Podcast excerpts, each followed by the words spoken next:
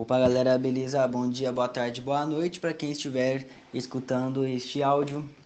Bom, meu nome é Wallace, né, tenho 15 anos e eu e a Maitê, a gente resolveu criar um tema a respeito do Arduino, né, no site Tinkercad. A gente vai simular um semáforo mesmo.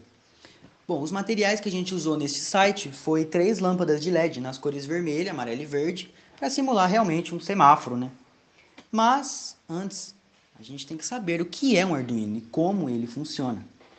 Bom, o Arduino é uma plataforma de prototipagem eletrônica open source que se baseia em hardware e software flexível e fácil de usar. Ele é destinado a artistas, designers, robistas, qualquer pessoa interessada em criar objetos ou ambientes interativos. O Arduino pode sentir o estado do ambiente, que o cerca por meio da recepção de sinais de sensores e pode interagir com os seus arredores, controlando luzes, motores e outros atuadores. O microcontrolador na placa é programado com a linguagem de programação Arduino, baseado na linguagem Wiring e o ambiente de desenvolvimento Arduino. Baseado no ambiente Processing, os projetos desenvolvidos com Arduino podem ser autônomos ou podem comunicar-se com o computador para fazer a tal tarefa. Né? No, no caso nosso, vai ser o semáforo, com o uso de software específico.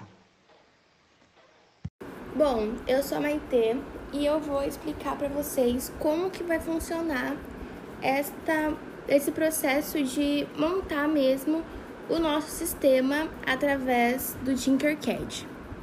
Primeiro, a gente começa com uma estrutura base, é, sendo ela o Arduino, o protoboard e alimentação voltada para 5 volts. Depois de ter montado essa estrutura base, a gente vai partir para os LEDs e os resistores. É, para essa montagem, vamos utilizar três LEDs das cores do semáforo mesmo. Um na cor amarelo, outro na cor vermelho e outro na cor verde.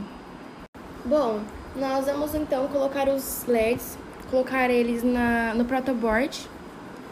Eu gosto de deixar um do lado do outro, mas pela questão de organização mesmo. Única questão é que o LED ele não pode ser colocado de forma horizontal, porque senão dá curto. Bom, e agora então nós vamos colocar os resistores. Eu estou usando três resistores de 150 ohms. Bom, eu peguei o resistor e coloquei ele aqui no anudo do primeiro LED. E assim vou fazer com os outros dois. Bom, depois então de ter conectado os resistores com os LEDs, eu vou agora ligar eles no Arduino em sua determinada saída. Os terminais que eu estou usando aqui é o 11, o 12 e o 13. Bom, agora eu vou então é, ligar negativamente os LEDs um no outro.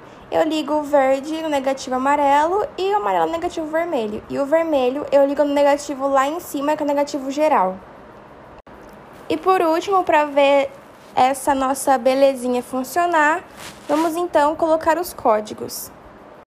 Na plataforma Tinkercad, nós temos já alguns códigozinhos. Eu pego esse 7 pin e coloco ele logo no começo. Vou começar aqui pelo vermelho. O meu LED vermelho ele está ligado no pino 13. Então aí eu procuro o número 13 no 7 pin e coloco ele lá. Eu deixo normalmente no height mesmo, que é o alto. Logo depois de ter feito isso, eu coloco segundos. Os segundos na plataforma, na montagem, ele fica bem mais longo, fica mais demorado mesmo. Bom, logo depois da gente ter colocado os segundos que a gente quer que fique ligado o nosso LED, a gente desce de novo esse 7 pin, coloca no mesmo número que a gente colocou e colocamos no low dessa vez. Por que o low? Porque o low desliga e o high liga.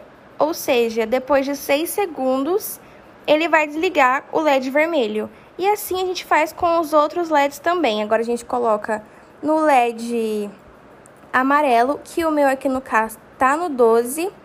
Coloco high, depois eu desço a minha caixinha de segundos e desço a minha caixinha de novo do low no mesmo LED, que seria no meu 12.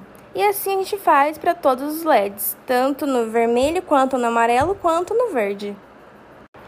E uma dica para vocês: se vocês quiserem fazer essa programação só para teste, é, vocês podem tirar de segundos e colocar para milissegundos, que fica bem mais rápida a simulação. E na própria plataforma Tinkercad, logo em cima, temos uma aba escrito Block Test. A gente consegue então ver a nossa programação tanto em blocos quanto em forma de texto. Bom, é isso então. Eu espero de coração que vocês tenham gostado. O Wallace também. E foi de coração essa aula. E é isso. Um beijão e aproveitem!